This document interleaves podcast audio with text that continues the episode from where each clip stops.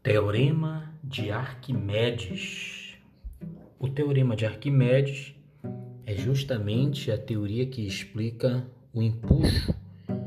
Não esqueça que empuxo significa a força resultante das forças de pressão exercidas pelo fluido em torno do corpo que está em contato com ele.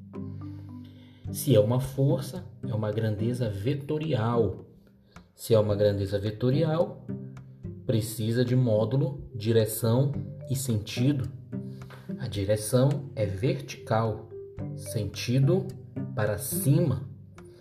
O módulo é o empuxo igual a densidade do fluido vezes a gravidade vezes o volume submerso. Portanto, Quanto maior o volume submerso, maior o módulo do empuxo. Quanto maior a densidade do fluido, maior o módulo do empuxo. Lembre das condições de flutuação. Quando é que o corpo flutua? Quando o peso se iguala ao empuxo. Neste caso, estamos dizendo que a densidade do corpo será igual à densidade do fluido, ou a densidade do corpo será menor que a densidade do fluido. Neste último caso, a gente considera que o corpo vai ficar flutuando com o seu volume total parcialmente submerso.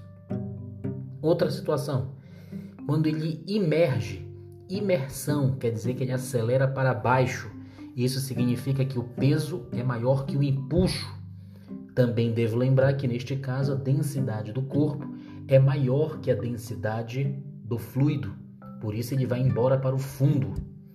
Terceira situação, quando o corpo emerge, quando ele é colocado dentro do fluido e depois ele emerge. Se ele emergiu, ele subiu. Se ele subiu, é porque o empuxo está maior que o peso. Neste caso, a gente diz que a densidade do corpo é menor que a densidade do fluido.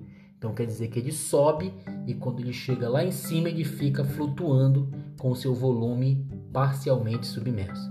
E por último, o que é o peso aparente? Lembre a sensação de leveza dentro d'água é porque o empuxo está lhe empurrando para cima. Então o que é o peso aparente? É o peso real menos o empuxo. Pronto, um breve resumo sobre o teorema de Arquimedes. Um abraço, bons estudos.